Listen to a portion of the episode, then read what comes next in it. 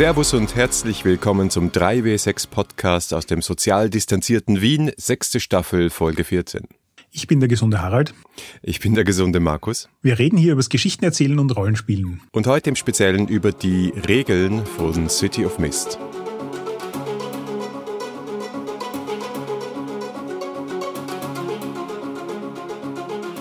Und wir haben uns gedacht, wir müssen das irgendwie schlau machen, weil wirklich, wirklich viele Leute interessieren sich für City of Mist. Ich glaube, unsere erste Folge hat auch schon mehr Kommentare als die meisten anderen Folgen, die wir bis jetzt so rausgebracht haben. Wir haben auch schon das Interview mit dem Autor Amit gemacht und sind dabei draufgekommen, da gibt's offensichtlich Leute, die kennen sich mit den Regeln besser aus als wir. Deswegen haben wir uns gedacht, wir holen uns heute Verstärkung und zwar einen Gast, der uns erklären wird, wie man City of Mist am besten spielt. Und zwar Frank. Hallo, ich bin der Frank. Ich bin noch gesund und melde mich aus dem verseuchten Düsseldorf.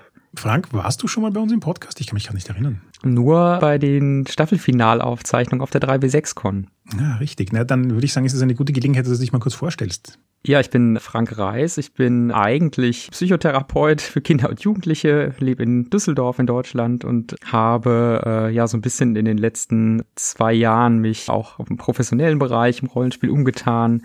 Ich habe ähm, Roll Inclusive mit rausgebracht, zusammen mit Judith Vogt und Ashken Hayat Dohan so ein bisschen was für Splittermond geschrieben und äh, aktuell die Redaktion für die deutsche Version von Spire im System Matters Verlag übernommen. Gut, also wie Harald schon gesagt hat, wir haben relativ viele Reaktionen gekriegt. Es gibt viele Fans von City of Mist im deutschsprachigen Raum. Letztes Mal haben wir über die Welt, über das Setting gesprochen. Heute in der zweiten Folge unserer Miniserie reden wir über das Regelsystem. Und das erste Mal, als ich das gesehen habe, war so mein Ersteindruck, es ist irgendwie so ein Crossover, eine Mischung zwischen Fate und PBTA. Fangen wir vielleicht gleich mal bei der Charaktergenerierung an. Das ist auch nicht ohne. Es beginnt alles mit einem Charakterkonzept für diesen Rift, den wir letztes Mal beschrieben haben. Alle Spielerinnen und Spieler spielen einen Rift, das heißt eine Person, die mit einem Bein im alltäglichen Leben steht, einen Beruf hat, ein normales Leben hat und mit dem anderen Bein aber so ein Mythos in sich erwachen spürt.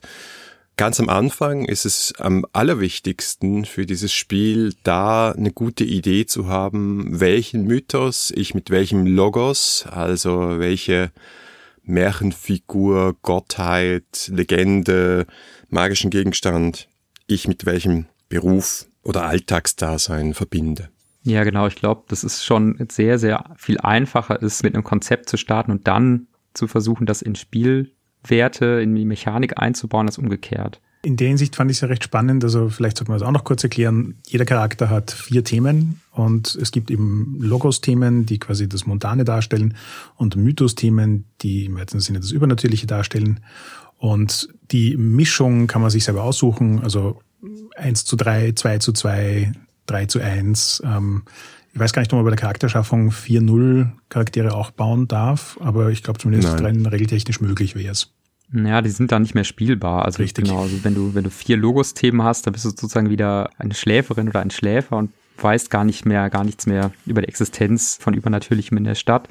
Und wenn du vier von den Mythos-Themen hast, dann bist du sozusagen zum Avatar und bist sozusagen die, die Verkörperung deines Mythos und hast halt gar nichts Menschliches mehr an dir und bist dadurch dann auch nicht mehr spielbar, bis es vielleicht deine Spielgruppe schafft, dich wieder sozusagen an die Realität zu binden und dir wieder ein Logos-Thema zurückzugeben und ein Mythos-Thema zu nehmen. Aber wie du schon gesagt hast, das Spannende ist eben, du kannst dir das, da die Mischung frei aussuchen und du kannst dir im Prinzip den spezifischen Logos und Mythos frei aussuchen.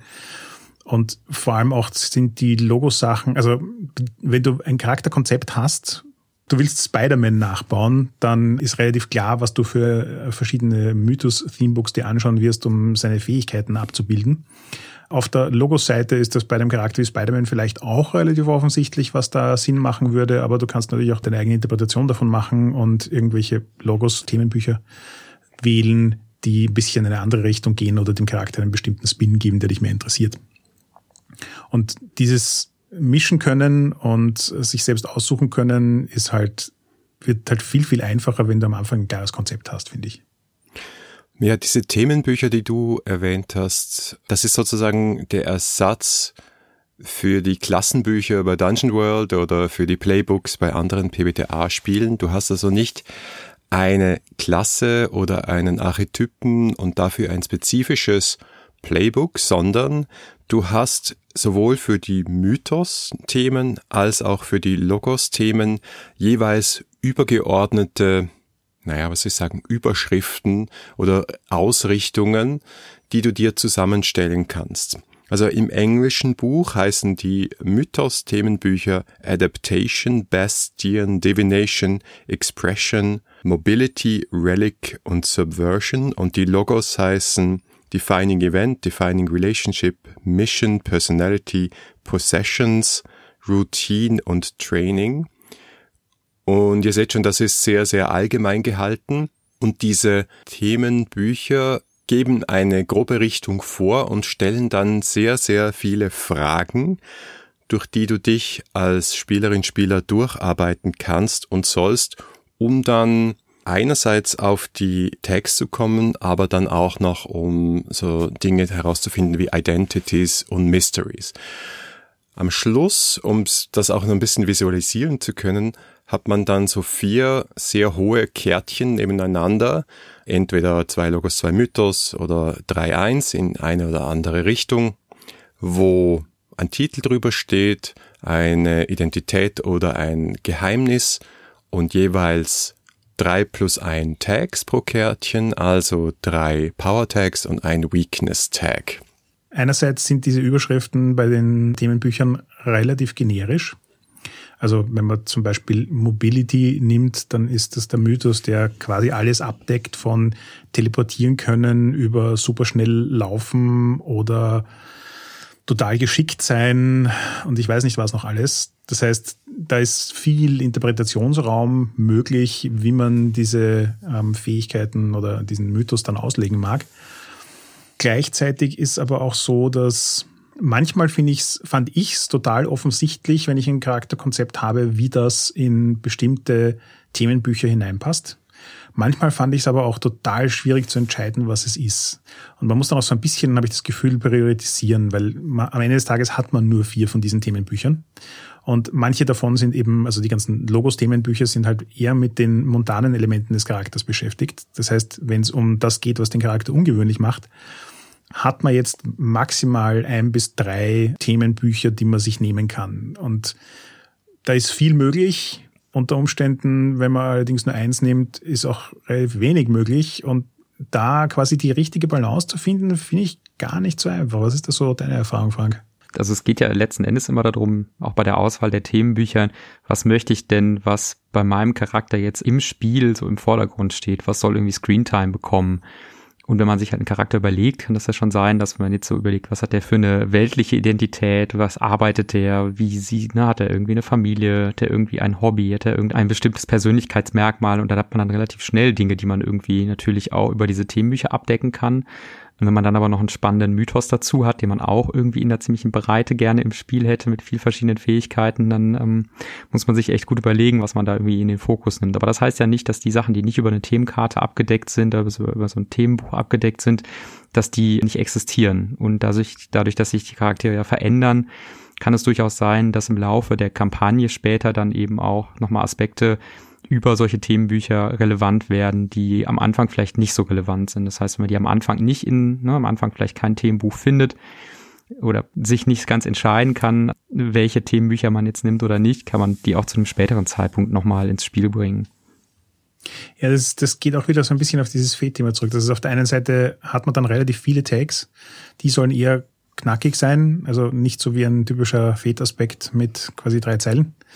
Und Eben, also am Anfang muss man erstmal so eine Entscheidung treffen, welche Themenbücher will ich jetzt am Anfang ins Spiel bringen, weil das dann schon wieder so wie bei Aspekten ist, dass man damit ein klares Signal schickt, womit man sich mit dem Charakter im Spiel jetzt gerade beschäftigen will.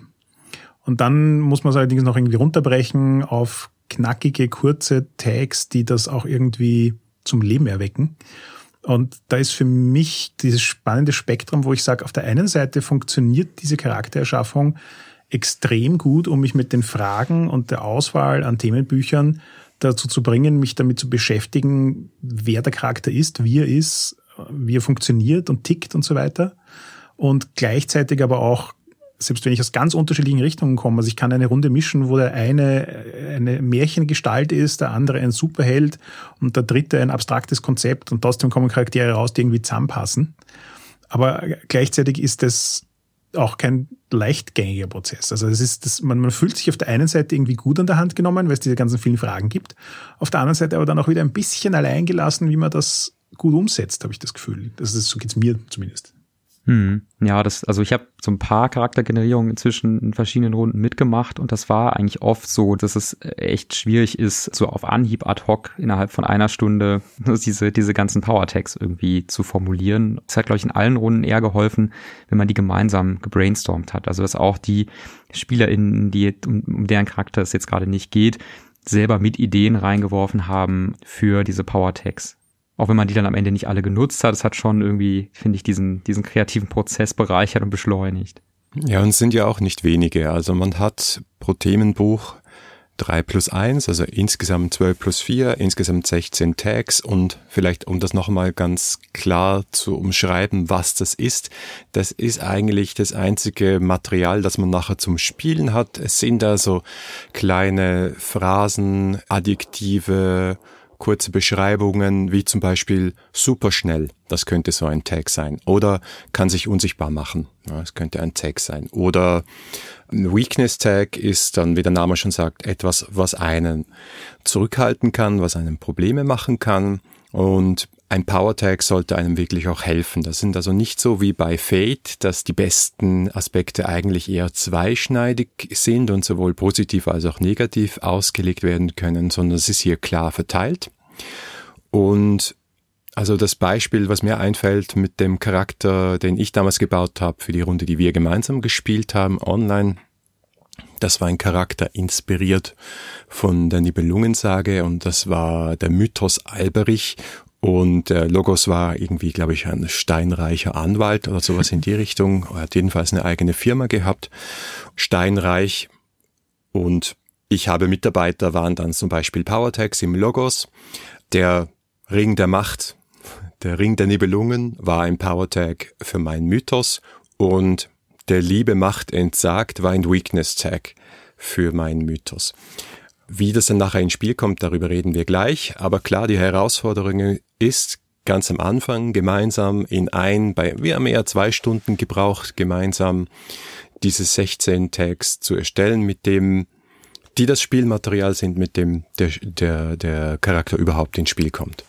Ich finde diese Fragen, die da bei den Themenbüchern ja vorgegeben sind, die sollen ja so ein bisschen helfen, diese Tags zu formulieren. Und die sind in den meisten Fällen auch ganz hilfreich wobei man die auch nicht nutzen muss. Also man kann sich natürlich auch einfach von den Fragen, die da vorgegeben sind, lösen und einfach selber brainstormen. Also es, wir haben die in den Charaktererschaffungen meistens immer so ein bisschen benutzt, aber nicht ausschließlich. Ich weiß nicht, wie das bei euch war. Ich fand die Fragen unglaublich hilfreich, um eben den Charakter besser zu verstehen. Und das hat sicher auch geholfen, dann daraus Text zu entwickeln. Ich glaube, ich habe eher selten so eine 1 zu 1 Beziehung gehabt. Also im Sinne von, ich lese mir die Frage durch und denke mal, ah, das ist offensichtlich Tag dazu. Also da ist es für mich immer eher so ein bisschen um den Umweg gegangen, den Charakter besser zu verstehen und aus diesem Verständnis dann Text zu destillieren. Hm. Das sind zum Beispiel so Fragen wie, woher kommt deine Kraft? Was ist es, das dir diese Macht verleiht? Ist es, ist es eine, ein Glaube? Ist es ein schiefgelaufenes wissenschaftliches Experiment?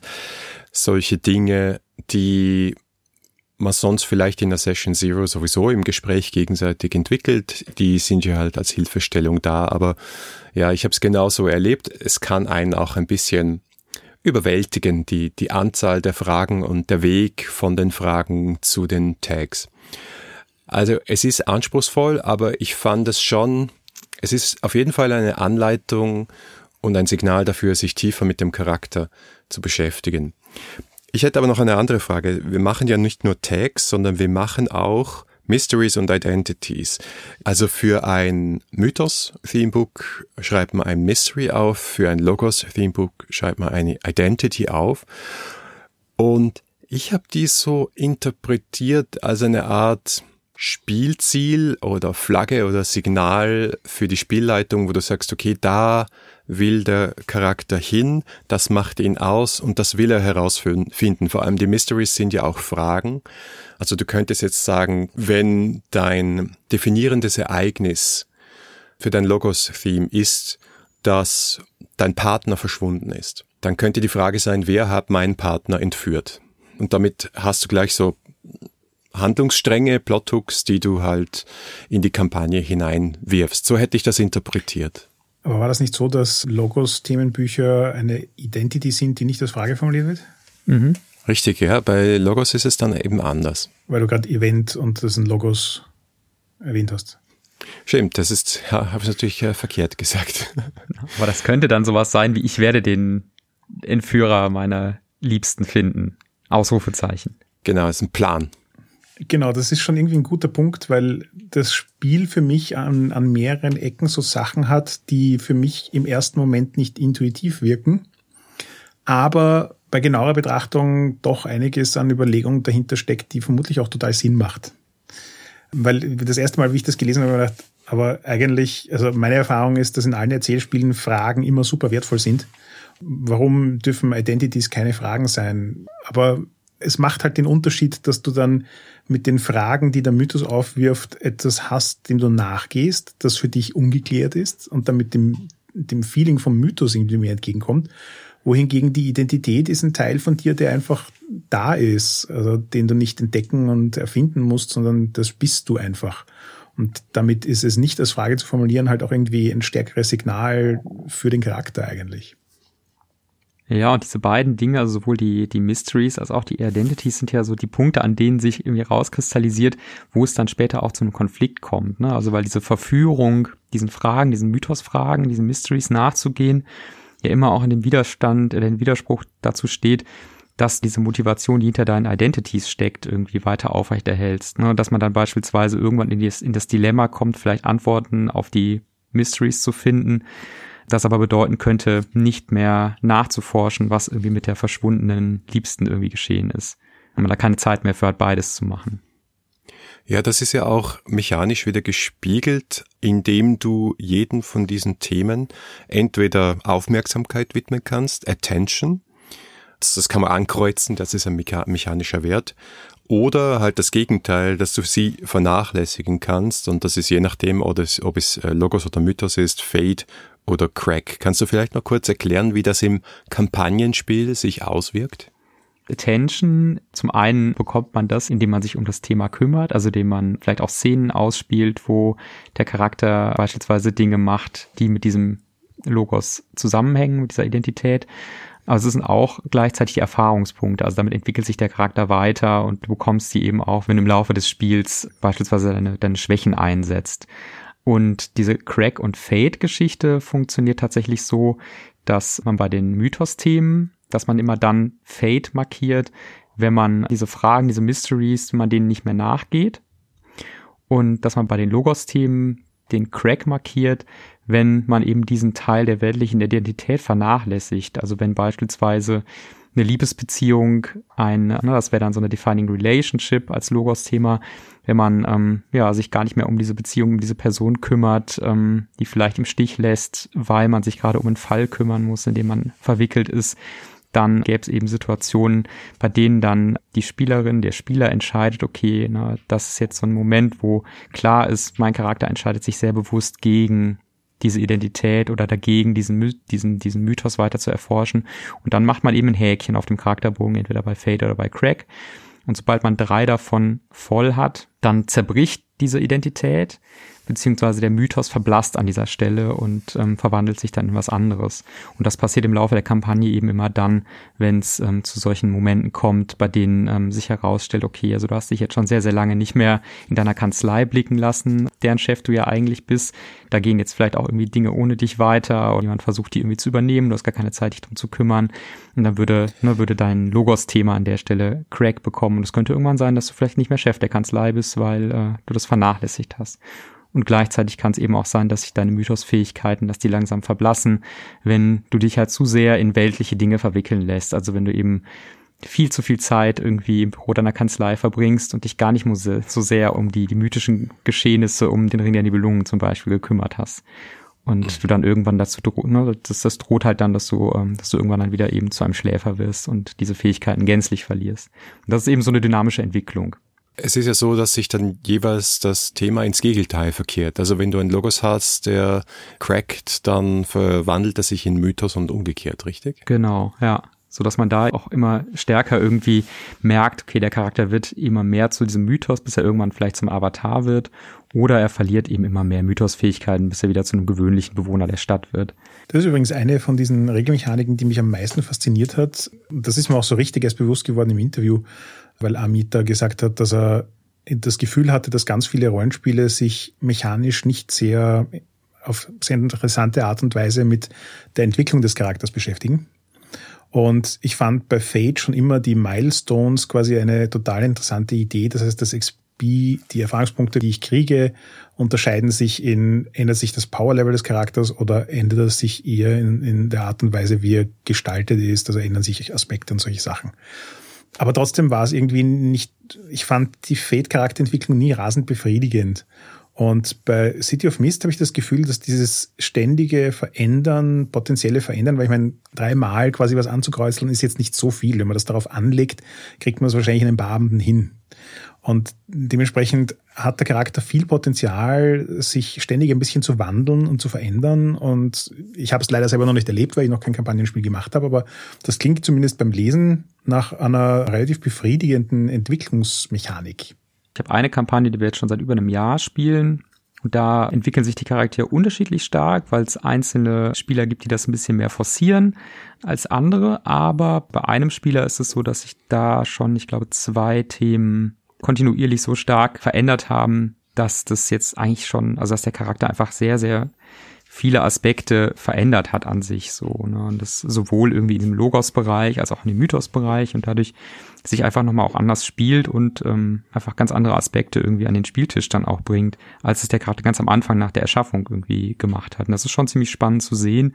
Und es sind ja alles Dinge, die in der Story dann passieren. Also das finde ich eben auch nochmal ganz faszinierend, dass es ja immer auch eine narrative Erklärung dafür gibt, warum jetzt diese Dinge irgendwie, diese, diese Identities cracken oder die Mysteries faden und sich das eben auch darin äußert, dass beispielsweise der Charakter, um den, von dem ich jetzt gerade gesprochen habe, Physikerin ist und gleichzeitig E-Sport-Champion war, aber diese E-Sport-Karriere inzwischen an den Nagel gehängt hat und ein Labor an der Uni bekommen hat und dieses Labor jetzt einfach auch oft Schauplatz von Szenen ist und dieser E-Sport-Bereich aber jetzt nicht mehr so eine Rolle spielt wie am Anfang. Ist auch interessant eigentlich, dass das wirklich ganz von den Spielerinnen und Spielern ausgeht, weil es gibt ja keine eigentliche Mechanik dafür, wann du Fade und Crack ankreuzt. Du hast es selber gesagt, die, die, das entscheidest du selbst, also es entscheidet vielleicht die Gruppe miteinander, wann es relevant ist, oder vielleicht stellst du jemanden vor eine harte Entscheidung. So ganz fassen konnte ich das nicht, wann das dann wirklich passieren soll, wohingegen Attention ja ganz klar definiert ist, dass immer wenn du ein Weakness Tag einsetzt, ein Weakness Tag, das in entsprechende Mythos oder Logos ist, dann kannst du dir einen Erfahrungspunkt geben in Form von Attention. Es gibt so ein, zwei Mechaniken, wo das so eingebaut ist. Es gibt diesen Stop Holding Back Spielzug, wo du deinen Mythos entfesseln kannst und der resultiert, wenn du schlecht würfelst, in solchem Crack oder Fade Effekten, die du markieren musst dann auf deinem Charakterbogen.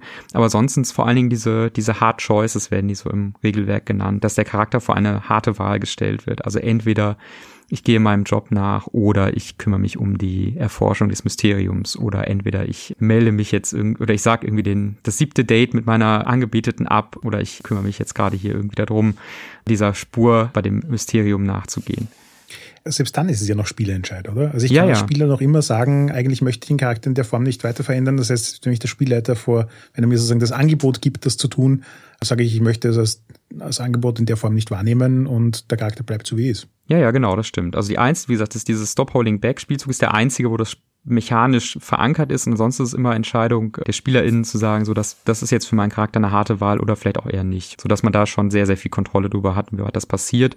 Und du kannst diesen Fade und Crack auch wieder zurücksetzen, wenn du dein Thema aufgelevelt hast. Das heißt, wenn du dreimal Attention bekommen hast, kannst du auch sagen, ich setze den Fade oder den Crack wieder auf Null. Wenn du sagst, ich hänge so an diesem Thema, dann kannst du das auch dadurch verhindern, sodass es irgendwann verschwindet.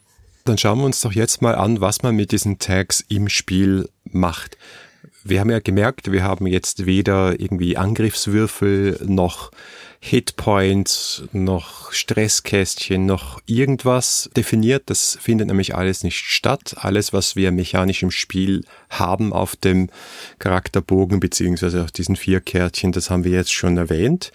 Und dementsprechend geradlinig oder einheitlich ist auch das Würfeln im Spiel.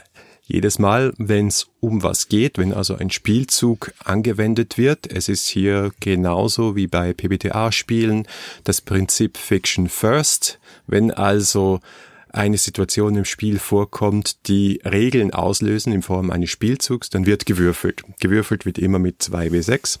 Man addiert dazu die relevanten Power Tags, die hier eine Rolle spielen, die einem also aus der Situation heraus, aus der Logik der Geschichte heraus helfen können.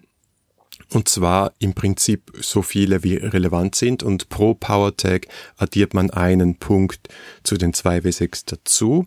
Und wenn es einen relevanten Weakness Tag gibt, dann kann man für diese Weakness Tags einen Punkt jeweils Abzug machen. Und dann gibt es noch etwas, was wir später noch besprechen werden, Stati, die ebenfalls entweder positiv oder negativ auf diesen Wurf wirken können. Also im Prinzip ist es 2w6 plus Power Tags minus Weakness Tags plus minus Boni. Und das Resultat ist die übliche PBTA-Skala 10 plus voller Erfolg, 7 bis 9 Erfolg mit einem kleinen Haken oder einem Problem, 6 minus Misserfolg und Spielleiterzug wird ausgelöst. Genau, da gibt's irgendwie, das unterscheidet sich da gar nicht von, von anderen äh, PBTA-Spielen. Da findet man, finde ich, also wenn man schon mal PBTA gespielt hat, eigentlich ziemlich schnell rein.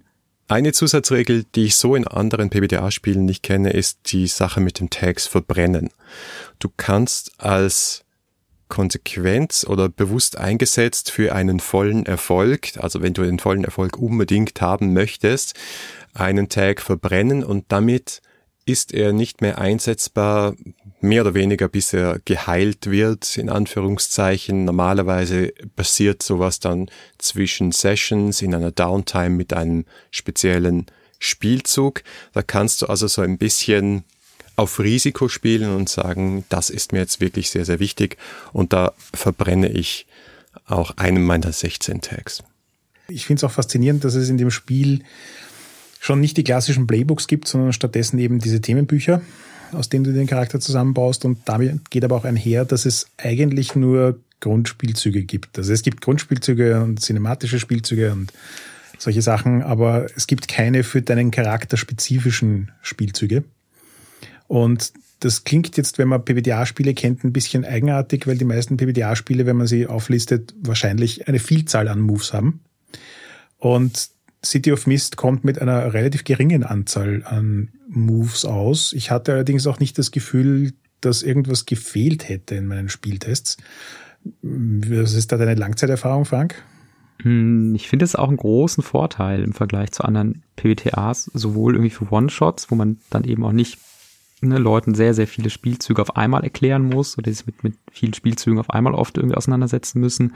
Aber auch in der Kampagne ist es so, dass die Spielzüge, die da sind, eigentlich alles abdecken. Die finde ich, bis auf vielleicht ein, zwei Ausnahmen, ziemlich gut formuliert und so gut voneinander abgegrenzt, dass es da nicht so viele Doppelungen gibt und ähm, man damit eigentlich alles anstellen kann, was man will. Und dadurch, dass das ansonsten über die Power Tags geregelt ist, differenzieren sich da die Charaktere halt voneinander aus und brauchen jetzt keine speziellen Spielzüge, um sich voneinander abzuheben. Ja, und sie sind hier natürlich auch ganz anders als die Aspekte in Fate, weil die Aspekte in Fate geben dir nicht unbedingt einen Bonus. Das kommt sehr darauf an, wie du sie einsetzt. Und da brauchst du auch noch die Fate-Punkte dafür. Also das ist, es fühlt sich vollkommen anders an. Das einzige, wo es näher beieinander ist, sind dann die Story Tags. Also es gibt auch sowas, ich würde das am ehesten mit Situationsaspekten bei Fate beschreiben. Also es kann sein, dass ein Story Tag ins Spiel kommt, weil gerade der Raum in Flammen steht und der heißt halt in Flammen. Hat dann entsprechende Auswirkungen im Spiel. Setzt ihr die oft ein, Frank? Hm, ich vergesse es oft. Ich habe auch den Eindruck, dass ich das bei Fate oft vergesse, wenn ich Fate spiele, dass da Situationsaspekte irgendwie mit, mit bedacht werden. Aber eigentlich finde ich die ein gutes Mittel. Also das ne, der Klassiker ist irgendwie, ne, der, es, es regnet in Strömen und dann hat man den Storycheck, strömender Regen, der vielleicht eher als, als Nachteil fungiert, wenn man irgendwo hochklettern will, aber vielleicht, wenn man einen Charakter hat, der Wasserbeherrschung bei den Power Tags irgendwie dabei hat, vielleicht positiv ist. Und ich nehme immer vor, das irgendwie öfter zu nutzen, vergesse es aber dann ganz oft irgendwie während des Spiels. Und dann gibt es noch Powertags, die auf dem Crew-Theme sind. Das haben wir vorher noch vergessen. Man erschafft nämlich nicht nur die Charaktere, sondern man erschafft auch ein Thema für die Gruppe. Ein Gruppenkonzept sozusagen. Und auch dieses Gruppenkonzept hat Power- und Weakness-Tags. Die sind aber, und den Regelauszug fand ich sehr schön, im Englischen crispy. Das heißt, wenn man die einsetzt, dann verbrennen die sofort und reaktivieren sich erst wieder in der nächsten Session. Also es ist so ein Einmal-Bonus, den man sich holt. Man hat eine Crew gemacht, äh, die heißt Maskierte Rächer und die hat, haben einen Powertag, der heißt Aus den Schatten.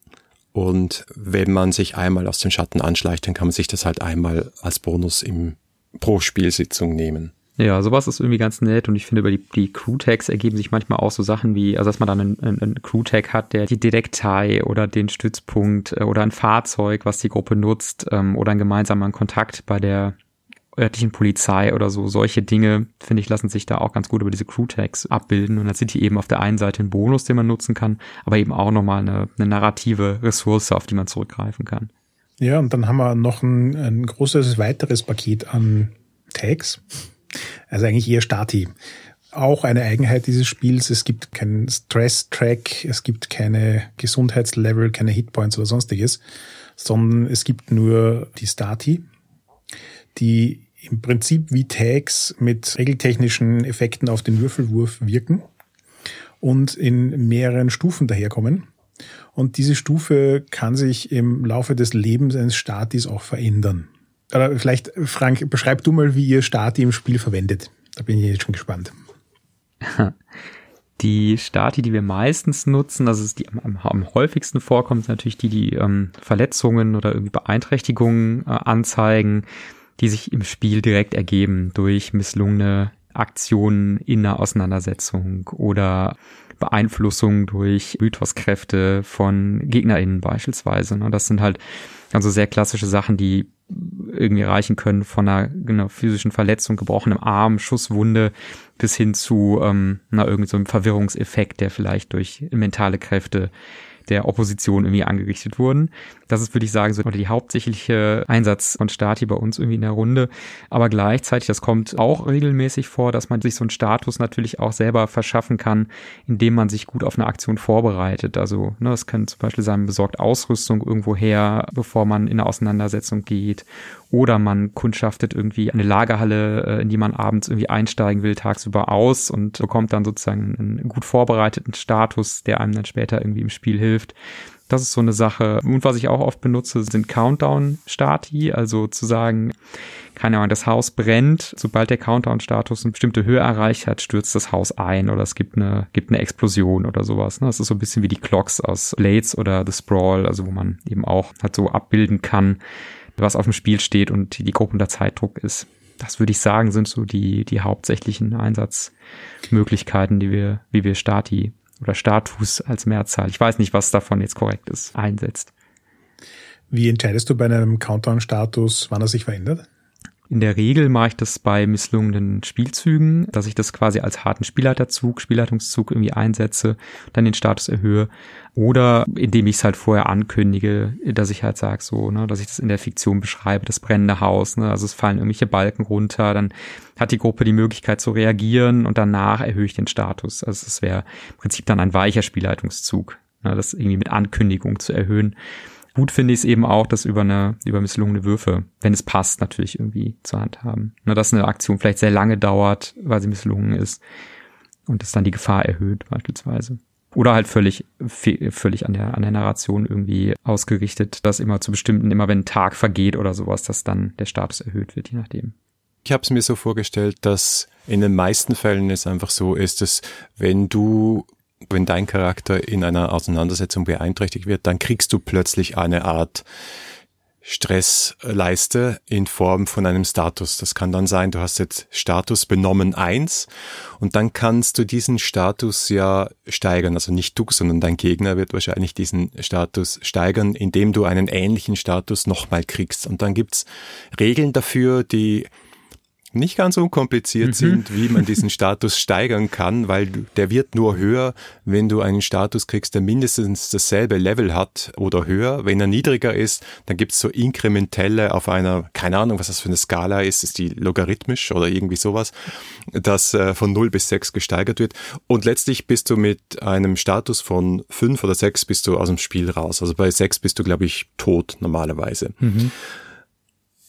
Genau, ja, ja, also bei das, was ich vorhin gesagt habe zu diesem, ne, zu dem brennenden Haus, das war jetzt speziell nochmal auf diese Countdown, auf Countdown-Status ausgerichtet. Das, was du gerade beschrieben hast, ist ja beide wirklich die klassische Situation. Ne? Es gibt, ein, gibt einen Faustkampf und mit jedem, mit jeder weiteren Verletzung, ähm, die du einstecken musst, steigt dein Status weiter an. Und genau, und es ist dann tatsächlich so, dass es länger dauert, den Status auf die nächste Stufe zu heben, durch diese inkrementellen Anstiege, wie jetzt zum Beispiel von eins auf zwei zu kommen. Das soll, glaube ich, verhindern, dass man ne, innerhalb von zwei, drei Aktionen schon bei fünf ist.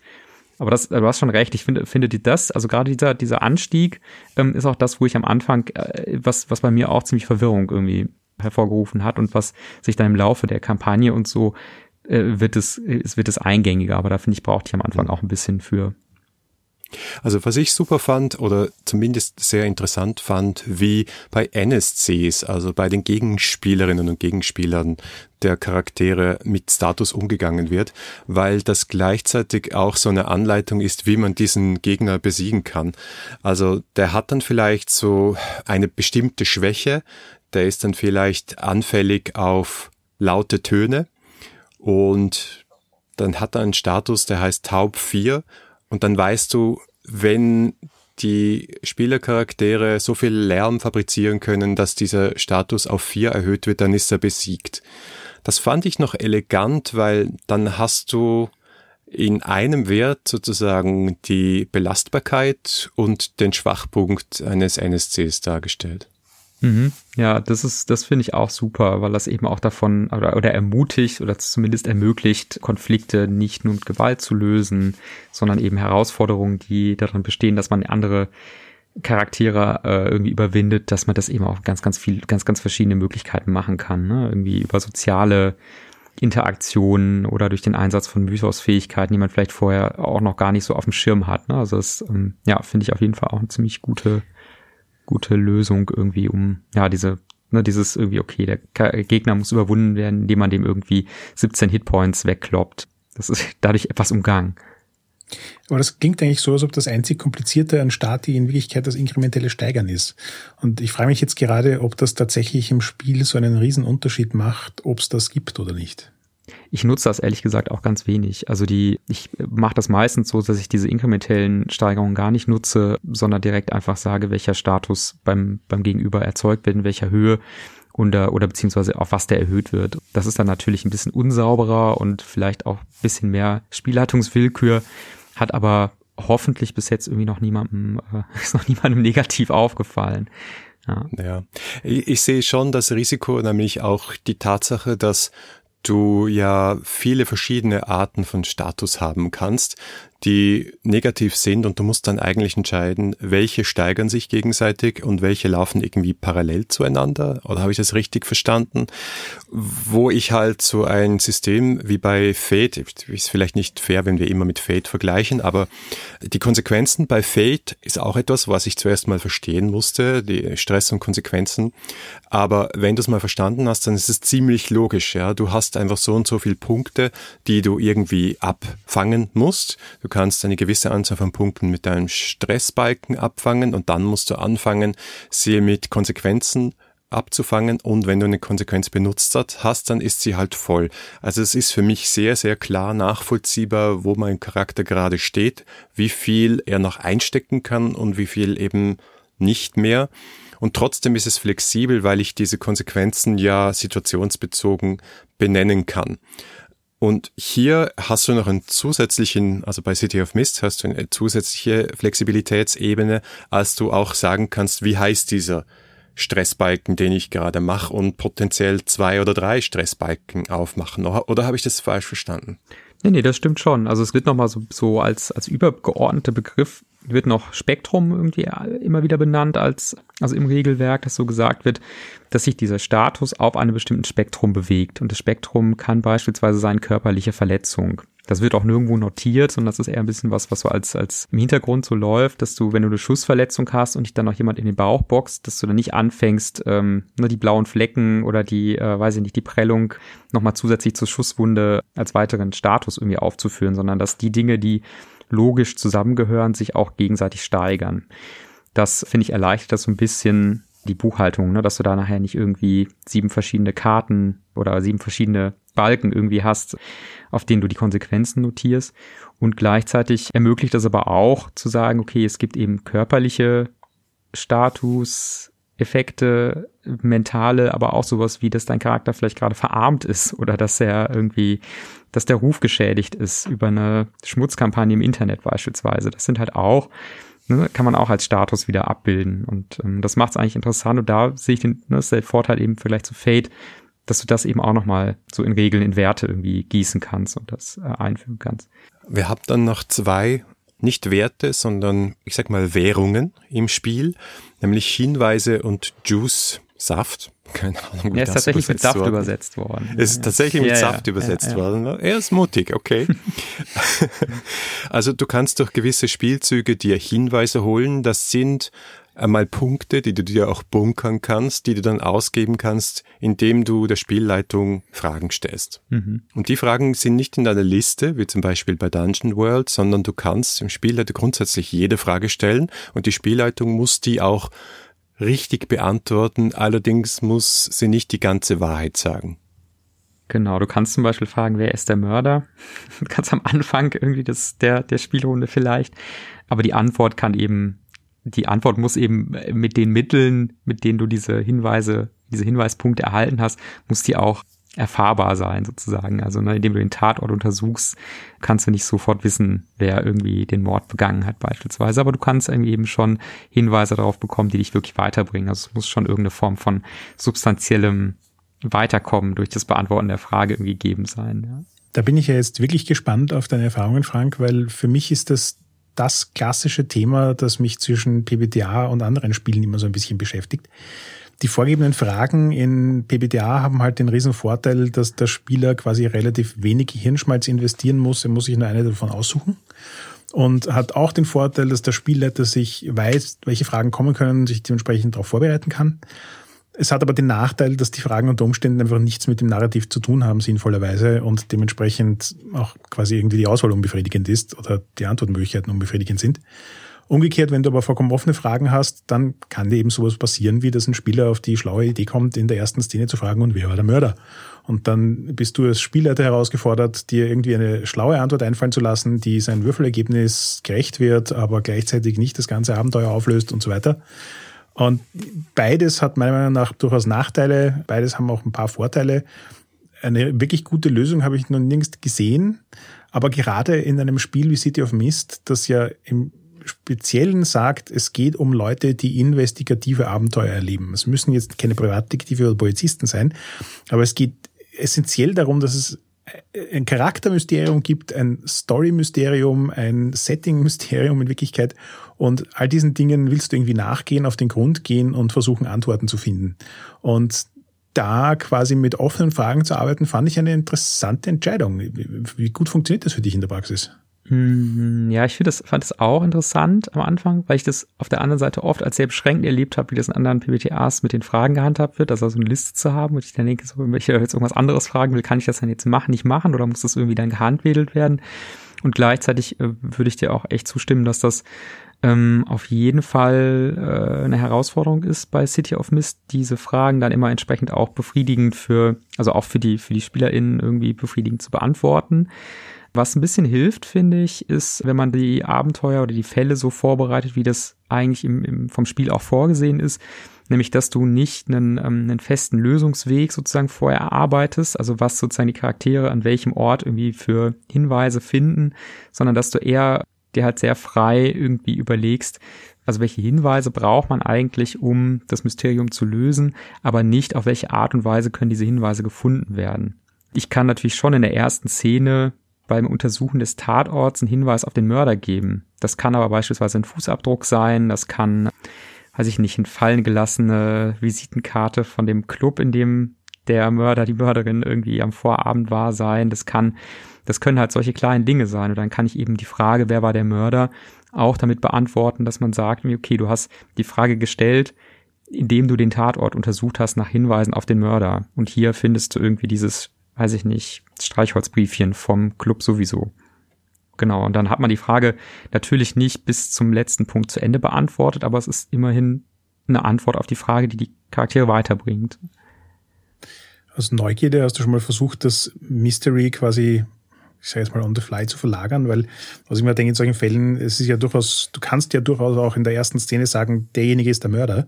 Und dann mhm. ist das Mystery, um das sich die restliche Session dreht, nicht, ich finde heraus, wer der Mörder ist, sondern wie schaffe ich es dafür zu sorgen, dass der überführt wird oder die Beweise da sind, die ich brauche oder was auch immer. Mhm. Ja, es ist ja so ein bisschen so Columbo mäßig, ne? Also das finde ich mhm. auch spannend, habe ich noch glaube ich noch nicht, nee, habe ich noch nicht so gemacht. Ähm, aber es ist ja klar, aber wäre natürlich auf jeden Fall auch möglich. Also gerade wenn es auch darum geht, Personen mit belastbaren Beweisen dann irgendwann ein Ding festzumachen. Also dass man erstmal wirklich, äh, man weiß vielleicht, der war es, aber hat die Spuren so gut verwischt, dass man dem nichts nachweisen kann. Und ja, das ginge damit natürlich auch, klar, ja. Die Hinweise, die Clues, die kriegst du vor allem durch Spielzüge wie Investigate. Es gibt aber andere Spielzüge, die geben dir Juice, die geben dir Saft. Und das ist für mich jetzt das nächste zum Fade-Punkt, was ich gefunden habe, also so eine Art Gummipunkte. Du kannst mit diesen Punkten, die du dann kriegst, relativ flexibel, die kannst du auch bunkern und so wie es halt passt. Es muss natürlich zum Spielzug und zur Fiktion passen. Zum Beispiel Storytags erschaffen oder auch Storytags loswerden oder auch einen entsprechenden Status erschaffen oder loswerden. Kannst du vielleicht ein gutes Beispiel dazu geben, Frank? Wir haben vor kurzem, genau, vor kurzem mit in einer meiner Runden ähm, eine Spielfigur versucht, sich optimal darauf vorzubereiten, ja, mit sehr, sehr viel Eindruck in ein Gangsterquartier einzumarschieren mit der Gruppe und hat sich über den Juice so jede Menge Ausrüstung beschafft, sozusagen irgendwie eine so eine SWAT-Weste und ähm, Waffen und äh, also genau, ne, so dass, dass die, dass die Figur am Ende bis an die Zähne bewaffnet ausgesehen hat, um richtig viel Eindruck zu machen. Das waren teilweise auch Fake-Sachen dabei, aber es äh, genau, es ging vor allem darum, einen Eindruck zu erschaffen. Also ich bin hier sehr gefährlich, äh, legt euch nicht mit mir an. Das ist eben über Juice. Es gibt ja diesen Spielzug Change the Game, mit dem du Juice erzeugen kannst. Genau, damit hat die Spielerin, ich glaube, drei Punkte Juice erzeugt und hat die in einen Status umgewandelt, der sich dann eben in der Fiktion so niedergeschlagen hat, dass die Spielfigur eben bis an die Zähne bewaffnet ausgesehen hat und ähm, hatte dann den Status bis an die Zähne bewaffnet drei oder sowas den sie dann später benutzen konnte, um sich eben in einem anderen Spielzug dann mit einem Plus drei Bonus an den Wachleuten in diesem Gangsterquartier irgendwie vorbeizudrängen. Sollen wir uns vielleicht noch ein paar Spielzüge rauspicken? Es sind ja gar nicht so viele und einige, die einfach offensichtlich sind. Es gibt also einen Investigate, Ermitteln Spielzug. Natürlich muss es den geben. Es gibt einen Überzeugen Spielzug. Es gibt einen typischen Face Danger Spielzug, wenn es einfach darum geht, einer Gefahr gegenüberzutreten.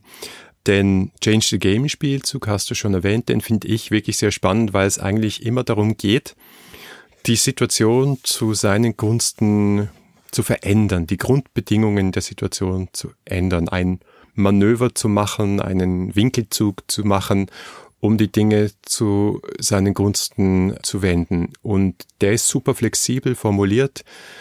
Ich hatte so das Gefühl, dass es so einer, der auch wirklich sehr oft eingesetzt werden kann, um als Spielende die Geschichte zu beeinflussen in einer Richtung, wie ich sie haben will. Mhm. Ja, ich finde ihn auch, finde ihn auch super flexibel und auch, auch wirklich gut gestaltet. Also, weil es, also zum einen ja in die Richtung geht zu sagen, okay, ich, ich erschaffe mir irgendwie eine Ressource, um mich auf eine Situation vorzubereiten, es aber auf der anderen Seite auch bedeuten kann, ich heile eine Wunde, indem ich den Juice, den ich erzeugt habe, dazu benutze, um einen Verletzungsstatus bei einem anderen Charakter zu senken oder ich, ne, ich beschwöre ein Wesen, was ich dann im, im nächsten Kampf gegen jemanden einsetzen kann, beispielsweise. Das sind alles Dinge, die über diesen einen Spielzug geregelt werden können. Und den finde ich auch, finde ich super mächtig. Wie handhabt ihr den Kampf? Da gibt es ja mehrere Spielzüge, die relevant sein könnten, aber nicht so, so einen typischen Hack-and-Slash-Spielzug. Es gibt zum Beispiel Go Toe to Toe, es gibt Hit with All You've Got. Es gibt natürlich auch den vorher von dir erwähnten Stop Holding Back. Vielleicht kannst du ein bisschen beschreiben, wie Konflikte ablaufen und welche Spielzüge da eingesetzt werden. Du hast ja schon zwei genannt, die so, ähm, also erstmal so prädestiniert sind für Auseinandersetzungen. Das ist einmal dieses Go Toe-to-Toe und Hit with All You've Got. Und grundsätzlich sind, sind Konflikte, finde ich, so strukturiert, wie die beispielsweise in Dungeon World auch strukturiert sind. Man würfelt keine Initiative, sondern es ergibt sich so aus der Fiktion heraus, wer jetzt gerade äh, mit wem im Handgemenge ist beispielsweise oder ne, wenn ich wer wen irgendwie angreift. Und, ähm, und dann ist immer so, so ein bisschen die Frage, setze ich jetzt den Spielzug Go Toe to Toe ein, der eigentlich eher den Sinn hat, Auseinandersetzungen zwischen zwei Parteien abzubilden. Also da geht es eher darum, man ist gerade im Ringkampf miteinander oder kämpft irgendwie um eine bestimmte Position, die man irgendwie vielleicht einnehmen will auf dem Schlachtfeld. Und dann gibt's diesen Hit with All You've Got, der eigentlich eher abbilden soll, du hast gerade eine freie Schussbahn, du kannst Du kannst die, ne, kannst den, weiß ich nicht, dann, dann Blitzstrahl, den du irgendwie manifestieren kannst, gerade auf den Gegner in deiner, dir gegenüber schleudern. Es gibt keinen direkten Widerstand. Aber dafür riskierst du halt Kollateralschaden anzurichten. Und dadurch unterscheiden sich die beiden Spielzüge ein bisschen. Ähm, und das ist nicht, und das finde ich tatsächlich auch finde ich oft schwer zu entscheiden, welchen von beiden setze ich jetzt ein. Ich hatte mal in einem Interview mit Amit gelesen, dass er eben den Unterschied macht, zu sagen, okay, wenn es aktiven Widerstand gibt, dann ist es eher go toe to toe. Und wenn du, ähm, ne, wenn du jetzt gerade wirklich freie Bahn hast und dann ist es eher hit with all you've got. Und die unterscheiden sich vor allen Dingen von der Auswahl an Optionen, die du hast, wenn du den Spielzug geschafft hast. Also da gibt's dann wieder so eine Liste, wähle aus diesen fünf Dingen irgendwie zwei oder drei aus, je nachdem wie hoch du gewürfelt hast. Beide Spielzüge enthalten die Möglichkeit, dass du bei der Opposition irgendwie einen Status auslöst, also die, ne, den Gegner, die Gegnerin verletzt aber dass du zum Beispiel auch auswählen musst, dass du dich verteidigst, weil sonst hat im, im Gegenzug die Widersacherin, der Widersacher die Möglichkeit, dir dann Status zuzufügen, dem er dich verletzt.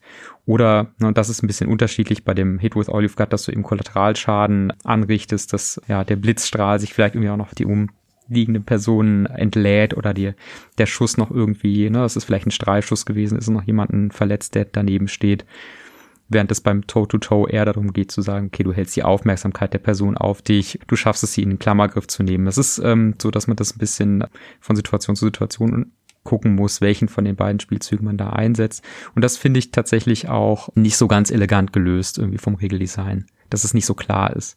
Ich fand relativ elegant, ähm, weil du das jetzt gerade so sagst, diesen Stop Holding Back. Mhm. Ja, der ist, genau, der, ist, der genau. ist auf jeden Fall nochmal ähm, ja. Der, der auch so ein bisschen eine quasi Überschneidung mit Hit with All You've Got hat, weil Hit with All You've Got ja auch so ein bisschen der Go-To-Move, mein Gefühl ist. Go-To-Move für ähm, alles, wo du Mythos, Powers ins Spiel bringen willst, also so die Superheldenseite des Spiels. Und Stop Holding Back ist wirklich so dieses, jetzt, jetzt gibt's kein Zurückhalten mehr, jetzt packst du alles aus, was du an äh, besonderen Fähigkeiten hast und an Macht in den Ring werfen kannst. Ich fand es interessant, dass es so gephrased ist, zumindest habe ich so interpretiert, dass du quasi etwas tust, was du davor noch nie getan hast. Also es ist nicht so dieses, du bist Superman und jetzt haust du so fest hin, wie du kannst, sondern du, du tust etwas mit deinen Fähigkeiten, das du in der Form davor noch nie gemacht hast, was finde ich auch einen interessanten Einfluss und Auswirkung aufs Narrativ hat. Der Spielzug hat ja auch keinen festen, also erzeugt ja dann keine regeltechnische Veränderung. Ähm, die sich dann in einem, in einem hohen Status oder sowas äh, wieder niederschlägt irgendwie beim Gegner, sondern das, das ist ja nur rein narrativ, was du erzeugst. Also du sagst, ich möchte meine Mythoskräfte jetzt mit diesem Stop-Holding Back so entfesseln, dass mein Gegner danach zerstört ist, verbannt ist, ähm, was auch immer. Und dann passiert das, wenn du den Wurf schaffst. Ne, es gibt dann nicht nochmal irgendwie, muss dann nicht nochmal auswürfeln, wie hoch dann der Schaden ist beispielsweise, sondern es passiert einfach. Und der Unterschied ist, dass der Preis, den du, den dein Charakter zahlen musst dafür, dass das gelingt, sich danach richtet, welche narrative Konsequenz das hat. Also wenn du das halt bei dem Kampagnen-Endboss einsetzt, so bei dem Strippenzieher, der hinter allem steckt und sagst, ich mache hier Stop Holding Back, dann kann die Spielleitung entscheiden, okay, das ist ein sehr, erfordert ein sehr hohes Opfer von dir. Und das kann zum Beispiel sein, dass du eine von deinen Themenkarten sofort zerstören musst und eine neue bekommst dafür. Oder dass dein Charakter für immer unwiederbringlich verändert ist. oder stirbt. Das sind dann, ne, also das, die, die Kosten richten sich immer danach, was du in der Narration anrichten möchtest. Und das finde ich auch ziemlich gut gemacht. Und dann gibt's noch die cinematischen Spielzüge, die eher so das Rundherum sind. Ja? Also es gibt zum Beispiel die Montage, das ist so ein Downtime-Spielzug. Mechanisch ist es dazu da, dass du halt Dinge wieder auffrischst, zum Beispiel auch gegen deinen Crack und Fade arbeitest. Aber narrativ ist es halt so, dass du wirklich dann wie in einem typischen Noir-Film in einer Montage erzählt. Was ist jetzt zwischen der letzten Folge und dieser Folge passiert? Das ist ganz fein.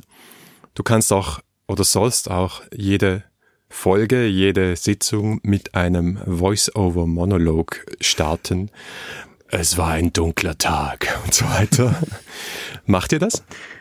Ähm, wenig. Also ich habe das Gefühl, dass die Hürde, das zu machen, relativ hoch ist für viele. Also gerade das, wenn man es dann improvisieren will, finde ich es äh, schon, schon eine schauspielerische Herausforderung.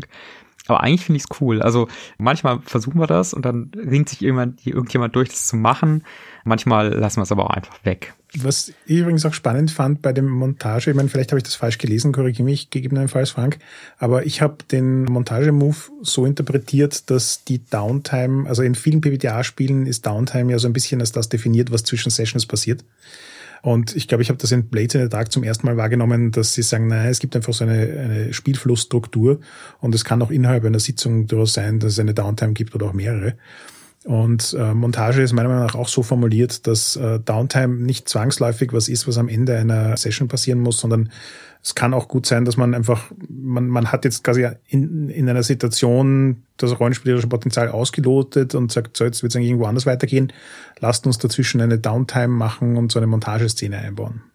Ja, so nutzen wir das echt auch oft. Also ich finde es total gut, das zwischendrin auch während des Spiels zu, zu machen. Auch dann, wenn also ne, so ein klassischer Fall ist, finde ich, keine Ahnung, ne, man hat den Tatort untersucht und es gibt jetzt, weiß ich nicht, fünf verschiedene Hinweise, die alle in unterschiedliche Richtungen laufen, vielleicht auch verschiedene Orte, verschiedene Gruppierungen hinweisen und, äh, und alle haben irgendwie eine Idee, wie man, wie man jetzt weitermachen könnte. Aber es kristallisiert sich nicht so richtig raus, dass es so eine spezielle Vorgehensweise jetzt in der ganzen Gruppe gibt. Und dann macht man erstmal eine Montage und, ähm, und geht so nach und nach durch, wie die einzelnen Charaktere vielleicht gerade an verschiedenen Dingen forschen und dann trifft sich die Gruppe wieder zusammen und führt die erarbeiteten Erkenntnisse gemeinsam wieder im Hauptquartier zusammen und spricht dann darüber, wie man jetzt weiter vorgeht. Also das kann man total gut, finde ich, während des Spiels einsetzen und auch man so sagt, okay, man will jetzt einfach ein bisschen Zeit vergehen lassen, weil die Charaktere tagsüber ja auch noch andere Dinge machen müssen vielleicht, ne? sich um den Job kümmern, sich um ihre Logos-Verpflichtungen kümmern und so weiter. Und da eben auch nochmal so kurze Szenen zu machen, also zu beschreiben, wie der Charakter jetzt gerade mit seiner Familie gerade zu Hause sitzt und äh, es da vielleicht auch Dinge gibt, die besprochen werden müssen und äh, ja, um da auch wieder so diese weltliche Seite nochmal ins Spiel zu bringen. Und dann gibt's ja den mittlerweile sehr beliebten Flashback-Move. Also das ist jetzt, ich weiß nicht, das wievielte. Auf jeden Fall bei Blades in the Dark gibt's das, bei The Sprawl gibt's das und bei anderen Spielen auch, wo du einfach einen Moment nutzen kannst. Ich glaube, es ist hier einmal pro Spielsitzung dass du einen Flashback erzählst, zurückspringst in der Geschichte und gerade erklärst, warum du eigentlich viel besser vorbereitet bist für die Situation, als du es nach der bisherigen Erzählung sein solltest. Mhm. Ja, genau, den gibt's gibt's da auch und du bekommst dann entweder Juice oder Hinweise als Belohnung sozusagen aufgrund der Dinge, die du da in dem Flashback gemacht hast. Oder du wirfst im Flashback einen Spielzug und die Auswirkungen bestimmst aber dann quasi erst wieder, wenn der Flashback zu Ende ist. Jetzt haben wir zwar nicht alle Spielzüge durchdiskutiert, aber es sind nicht so viele und das waren eigentlich alle Regeln. Und du hast schon vorher gesagt, es gibt schon einige Feinheiten und sehr viele Erklärungen und das Buch ist auch voll mit Beispieltexten, mit Hinweisen, wie man das zu interpretieren hat und wie man das im Spiel tatsächlich einsetzen kann. Aber der Regelkern ist jetzt eigentlich erklärt, oder? Würde ich auch so sagen, genau. Alles andere, also ich glaube, so funktioniert mit den Dingen funktioniert das Spiel schon ganz gut und das kann man auch gut spielen. Wenn man es jetzt nicht alles von Anfang an perfekt hinbekommt, bricht das Spiel nicht durcheinander, nicht, nicht zusammen, sobald es dann plötzlich alles total äh, unausgewogen ist. Weil wir jetzt, glaube ich, schon ein paar Mal darauf hingewiesen haben, auch diesmal wieder. Man sieht also, es ist ein, ein sehr simpel gehaltenes Spiel. Wir haben nur knappe eine Viertelstunde gebraucht, um die Kernmechaniken zu erklären. Aber ähm, es ist äh, wirklich so, wenn ich zurückblicke über die Folge jetzt, es sind gar nicht so viele verschiedene Moving Parts. Also es ist, man muss irgendwie dieses Konzept von Themenbüchern mal verstehen, man muss das Konzept von Tags verstehen, man muss das Konzept von Spielbüchern, äh, Spielzügen verstehen und man muss das Konzept von Stati verstehen. Und dann hat man es eigentlich. Ja, ich finde auch. Und es kommt immer darauf an, finde ich, wenn du jemanden in der Gruppe hast, der das Spiel schon kennt, dann dann ist es auch nicht so notwendig, dass alle anderen von Anfang an alle Aspekte verstehen. Also wenn die Person da die Spielleitung ist beispielsweise. Und ich habe das, habe City of Mist jetzt schon echt super, super oft auf, ähm, auf Conventions als ähm, One-Shots geleitet irgendwie und das hat immer gut funktioniert. Wenn, ähm, das ist eben, finde ich, der Vorteil, du musst halt als Spielerin musst du nicht mehr wissen als diese Text, die du hast. Du brauchst die Spielzüge nicht vorher angeguckt haben, wenn, wenn die Spielleitung die Spielzüge kennt und sagen kann, okay, das, was du jetzt gerade beschreibst, das ist eher der Investigate-Spielzug. Jetzt würfeln wir mit 2b6 und sagst, welche Tags relevant sind für die Aktion, die du gemacht hast. Genau, ne? Und die Start, den Status, das zu erklären, finde ich, ist immer so ein bisschen hakelig am Anfang, aber wenn man es einmal verstanden hat, geht's mit dieser Kernmechanik, da ist auch mein Kernproblem mit City of Mist. Ja, du, wir haben schon öfter darüber gesprochen. Du weißt, ich bin nicht der größte Fan von City of Mist und ich glaube, es liegt an dieser Kernmechanik. Ich habe es jetzt auch einmal geleitet inzwischen. Kenne also beide Seiten. Natürlich keine Kampagnen gespielt, aber beides Mal hat es für mich bestätigt, es ist nicht mein Spiel. Und ich glaube, es liegt wirklich daran, dass das, was passiert, wenn ich würfle, mich nicht überzeugt. Ich würfle 2w6 und die Situation ist dann immer dieselbe. Ich schaue mir meine 16 Tags an und überlege mir, welche sind relevant. Und das gefällt mir nicht. Das finde ich, einerseits kann es so sein, dass ich Mühe habe, da die richtigen Tags zusammenzusuchen. Andererseits kann es sein, dass ich immer mal wieder dieselbe Combo nehme oder drauf komme, dass ich zwar einen total bunten und interessanten Charakter gebaut habe, aber ich beim besten Willen erzählerisches nicht auf die Reihe krieg, mehr als drei, vier, fünf brauchbare Tags äh, für meinen Würfelwurf zusammenzunehmen. Und es führt auch dazu, dass ich dann vor dem Würfeln und nach dem Würfeln ziemlich gefordert bin, um das, was ich da gerade benutzt habe für meinen Würfelwurf, auch in die Geschichte einzubringen. Theoretisch kann ich ja Logos, Power Tags, Weakness Tags, Mythos, Power Tags, Weakness Tags wild miteinander kombinieren aber was es dann wirklich für die Erzählung heißt, wenn ich sage, die Tatsache, dass ich reich bin, war jetzt gerade relevant, weil ich einen gewissen Status in der Gesellschaft habe und jemanden überzeugen möchte. Und die Tatsache, dass ich einen Ring der Macht habe, ist auch relevant. Okay, ja, weil der hat vielleicht äh, Einfluss auf den Geisteszustand derjenigen, die ich beeinflussen möchte. Aha, okay, jetzt habe ich plus zwei. Aber was heißt das jetzt für die Geschichte? Was heißt das jetzt für die Story? Habe ich jetzt meinen Ring eingesetzt und wenn ja, wie? das war mir nicht wirklich klar, das hat mich geistig herausgefordert und es steht auch im Buch, ja, es ist natürlich eine gewisse Gefahr, dass Leute, Spieler, Power Gamer, Power Teller versuchen, so viele Tags wie möglich da reinzubringen und man soll als Spielleitung halt dafür sorgen, dass man nicht alles zulässt, aber doch vieles zulässt, weil man soll ja nicht wertvolle Spielzeit darüber verschwenden, welche Tags hier relevant sind und welche schon. Ich habe das Gefühl, zumindest in den Spielen, wo ich dabei war, ist das sehr oft geschehen, dass man wertvolle Spielzeit verschwendet hat über diese Diskussion. Wohingegen ich halt bei einem klassischen PBTA weiß, aha, dieser Spielzug hängt mit diesem Attribut zusammen, alles klar, ich krieg plus eins. Es ist halt vielleicht nicht so bunt, aber dafür einfacher. Und am Schluss ist es, glaube ich, eine Herangehensweise und ist es nicht besser oder schlechter, aber ich komme mit dem weniger gut zurecht. Da möchte ich jetzt noch ganz kurz erwähnen, was ich spannend finde, ist, dass ganz viel von dem System eigentlich versucht, narrative Anleitung zu geben. Also die Fragen bei der Charakterschaffung, die Tags während des Spiels, so wie du gerade sagst, dass die ja eigentlich auch das Narrativ beeinflussen sollen, die Auswirkung der Moves, die manchmal tatsächlich rein narrativ sind. Und gleichzeitig kann man das Regelwerk aber auch, wenn man die Metaebene reduzieren will und nicht quasi minutenlang drüber nachdenken will, welche Tags jetzt Sinn machen und wie man das ins Narrativ einbindet, kann man die regelmechanische Seite auch relativ stark runterdrehen und einfach sagen, okay, es gibt Spielzüge, man würfelt 2 man schmeißt irgendeinen Tag dahin, weil ein, zwei Tags reichen ja schon aus, um einen relevanten Bonus in einem PBTA-Würfelschema zu kriegen. Und wenn der Spielleiter nichts dagegen sagt, dann verschwendet man da nicht viel Zeit drauf. Dann beeinflusst allerdings das System das Narrativ auch wieder weniger. Und ich habe das Gefühl, dass diese beiden Seiten existieren, aber nicht unglaublich smooth zusammengehen. Und ich glaube, das ist letzten Endes auch meine Kernfrage an jemanden, der City of Mist viel spielt, ob das dann jemals besser wird. Also erreicht das diesen Punkt, wo diese beiden Persönlichkeiten des Spiels total gut ineinander gehen und einfach die perfekte Synergie ergeben oder bleibt das immer so ein bisschen eine Reiberei? Ich sehe die Gefahr auch, diese, diese Diskutiererei, was ist da gerade relevant oder nicht. Da kann man sich schon auch gut reinsteigern, so, ne? Und das halt auch zu einem sehr essentiellen Teil des Spielabends irgendwie werden lassen.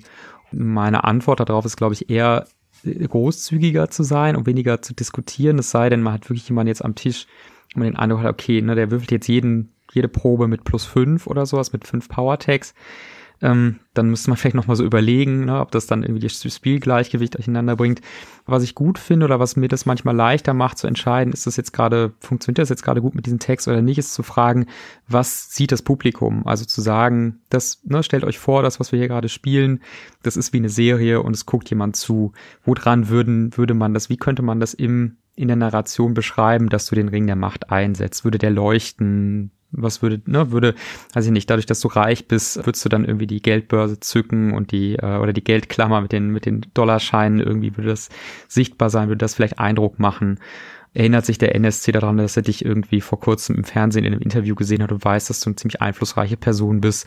Das halt zu beschreiben, anstatt über diese, und dadurch wieder in die Fiktion zurückzuholen, das, das finde ich manchmal eine Möglichkeit, irgendwie wegzugehen von diesem, ähm, okay, ich setze wieder irgendwie meine drei Standard-Tags ein, um Leute zu beeinflussen, eins, zwei, drei und dann würfel ich mit plus drei und so.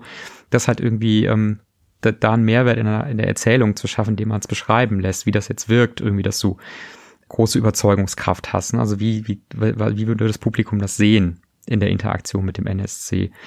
Das versuche ich mehr zu nutzen irgendwie als dieses, diese Diskussion darüber, ist das jetzt gerade relevant oder nicht. Was für mich auch noch spannend wäre, ist die Frage, wie gut geht für dich dieses Superhelden-Ding, dieses mächtige Mythoswesen-Ding mit investigativen Detektivabenteuern zusammen? Wie gut geht das Superhelden-Ding, der Mythos mit dem Noir zusammen? Gibt es da für dich Widersprüche oder passt das eigentlich sehr gut? Hm, ja, also das, das finde ich auch nicht so einfach zusammenzubringen, weil das Noir ja erstmal irgendwie so ein bisschen so Low-Level und Heimlichkeit und ähm, die Charaktere sind gebrochen und haben vielleicht gar nicht so viele Ressourcen zur Verfügung impliziert. Und, und dieses Superhelden-Ding, natürlich so Mythos-Fähigkeiten ganz oft irgendwie so das Gegenteil signalisieren. Und ich versuche daher diesen Noir-Aspekt, glaube ich, eher auf diese inneren Dramen der Charaktere irgendwie zu beziehen, weil die lassen sich letzten Endes nicht mit Mythosfähigkeiten lösen. Also zu sagen, da gibt's irgendwie, ne, du bist hin und her gerissen zwischen deinem weltlichen Leben und dem Mythos. Wenn du dich jetzt um den Mythos kümmerst, riskierst du vielleicht die Liebe deines Lebens zu verlieren. Solche Dinge irgendwie zu fokussieren oder zu sagen, so, das hat einen hohen Preis auf dein weltliches Leben, wenn du jetzt diesen Weg gehst oder es ähm, könnte dazu führen, dass dein Mythos schwächer wird. Das finde ich diese innere Zerrissenheit, das, den, den Aspekt von Noir finde ich. Den kann das Spiel gut, auch durch diese Kampagnenmechanismen, durch diesen, durch diese Charakterveränderung und dieses Investigative. Ich finde, dass man gut investigative Szenarien trotz Mythosfähigkeiten einsetzen kann, weil die Gegner, Gegnerschaft ja auch Mythosfähigkeiten hat. Das heißt, sie haben auch die Möglichkeit, eben Dinge zu verschleiern und zu verhüllen und besser zu vertuschen, als man das vielleicht machen würde, wenn man die nicht hätte. Low Level ist es tatsächlich nicht, also oder zumindest erlebe ich das auch nicht so. Die Charaktere schon können schon krasse Sachen machen und ähm, der Aspekt von Noir irgendwie, den finde ich, der ist nicht so leicht irgendwie einzubauen. Ja, ich glaube, letztlich, wenn du mit der Welt und mit dem Setting, glaube ich, sehr gut klarkommst und mit der, mit, dich mit der Mechanik anfreunden kannst, die ja auf keinen Fall schlecht ist, ist ja eine Art und Weise, das heran, an das heranzugehen, die flexibler ist und damit aus meiner Sicht auch ein bisschen offener und vieles zu offen lässt für mich. Ich habe einfach auch gemerkt, ich mag je länger, je mehr Spiele, die jetzt nicht alles zulassen, die vielleicht mich stärker an der Hand nehmen, in eine gewisse Richtung gehen. City of Mist ist so ein, wie soll ich sagen, es ist so ein Koloss unter den erzählorientierten Spielen. Ich sehe, es ist ganz klar immer noch ein erzählorientiertes Rollenspiel. Es übernimmt diese Mechanismen aus Lady Blackbird, aus Fate, aus PBTA, mischt sie auf eine Art und Weise zusammen, die wirklich interessant ist. Es hat bei mir persönlich einfach nicht wirklich gezündet. Und dieses Mal kann ich mir nicht vorwerfen lassen, dass ich es nicht ausprobiert hätte. und durchgelesen habe ich es auch gründlich. Und das Buch ist wunderschön und auch sehr, sehr gut geschrieben. Da gibt es keinen Vorwurf. Ich glaube, es ist einfach eine Art und Weise zu spielen, die mir weniger liegt und sicher auch in einem Genre, das habe ich ja schon sehr oft offen gesagt, alles was so in Richtung Urban Fantasy geht, ist eher nicht so meine Schiede. Insofern wundert es mich nicht, dass das Spiel so viele Fans hat. Mich hat es damals, glaube ich, ganz gut in die PBTA-Richtung geholt, weil ich vorher halt vor allen Dingen sehr oder eher regellastigere Spiele gespielt habe, D&D gespielt habe, Numenera, was ja auch schon etwas erzählerischer ist, aber trotzdem noch ein sehr ja, sehr klassischen Kern irgendwie hat. Und da passte das, glaube ich, ganz gut. Und ähm, das, ich kann das aber total nachvollziehen, ähm, zu sagen, so, das ist, es ist äh, irgendwie, ne, es ist vielleicht so ein bisschen an der Grenze von Erzählspiel zu was auch immer anderem irgendwie. Und dass es eben auch mehr Aufwand mit sich bringt, es zu spielen und die Mechaniken auch deutlich, deutlich komplexer sind, als die vielleicht ja bei den allermeisten Erzählspielen so sind. Also Fazit, man sollte sich City of Mist mal angesehen haben. Wenn man mit den Regeln, dem Setting und dem Genre was anfangen kann, dann ist es vermutlich ein ziemlich geiles Spiel. Das auf jeden Fall. Danke fürs Zuhören. Das war die 14. Folge der sechsten Staffel 3 bis 6. Feedback lesen wir gerne auf iTunes, Facebook, Twitter oder im Web unter 3w6.fm. Wenn ihr uns persönlich schreiben wollt, findet ihr Harald auf Twitter als Heckmüller mit UE und mich als Vienna mit W. Wenn euch diese Folge gefallen hat, dann gebt uns doch eine Bewertung auf Apple Podcasts. Oder unterstützt uns mit einem kleinen Beitrag auf Patreon. Auf jeden Fall danke fürs Zuhören und bis zum nächsten Mal.